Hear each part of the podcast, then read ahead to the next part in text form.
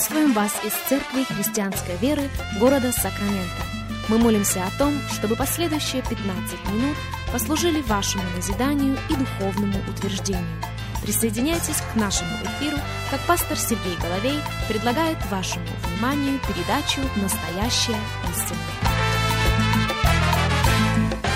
Здравствуйте, уважаемые радиослушатели! Сергей Головей микрофона. И в Церкви Христианской Веры мы приходим к вам, рады предоставленной возможности встретиться вместе с вами.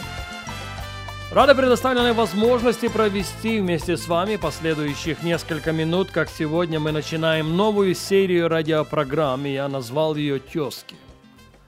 Два человека, у них одинаковое имя, они произошли из одного и того же колена да, жили в совершенно разные исторические эпохи. И по-разному сложились их судьбы.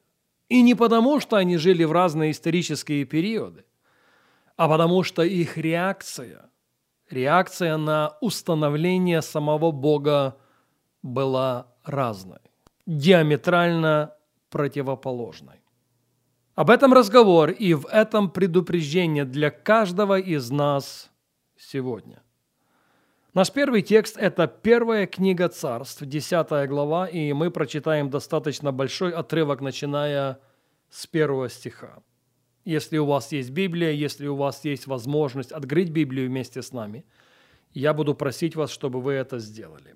Первое царств, 10 глава, и в первом стихе мы читаем. «И взял Самуил сосуд с елеем, и вылил на голову его, и поцеловал его, и сказал ему, Господь помазывает тебя в правителя наследия своего. О ком речь?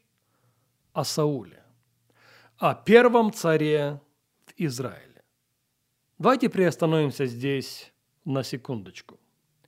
Больше 400 лет до того сыновья Израилевы были управляемы судьями. И период судей напоминал собой американские горки. В один момент это были благочестивые, богобоязненные люди, которые приводили общество сыновей Израилевых к триумфу, которые приводили общество сыновей Израилевых к победе над их противниками.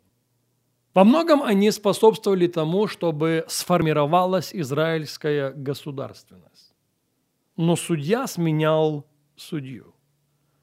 И чаще, чем реже, на смену доброму, богобоязненному человеку приходил богоотступник, очень неугодный в очах Бога человек.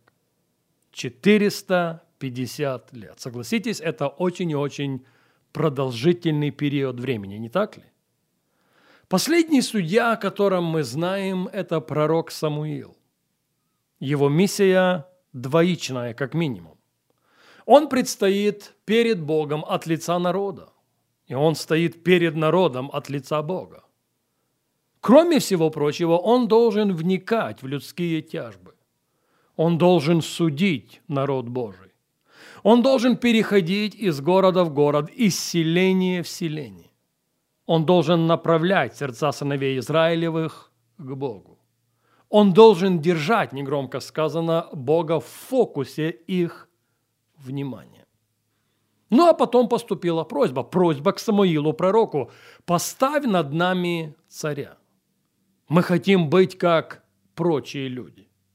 Мы хотим быть как те, которые нас окружают. И с этой просьбой Самуил обратился к Господу. Господь сказал ему, не воспринимай это лично. Они не тебя отвергли.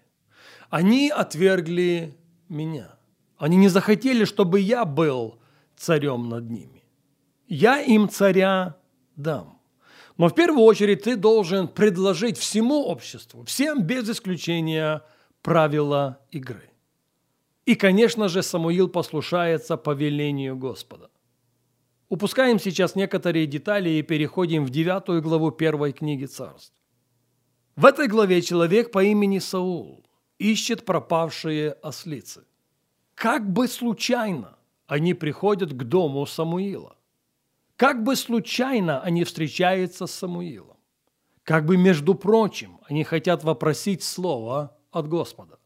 Они хотят узнать о своей потере.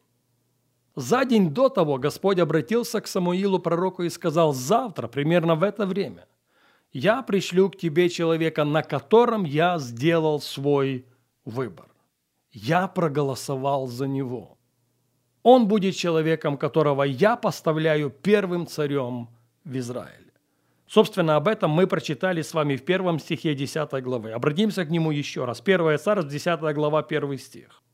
«И взял Самуил сосуд селей, и вылил на голову его, на голову Самуила, и поцеловал его, и сказал, вот Господь помазывает тебя в правителя наследия своего.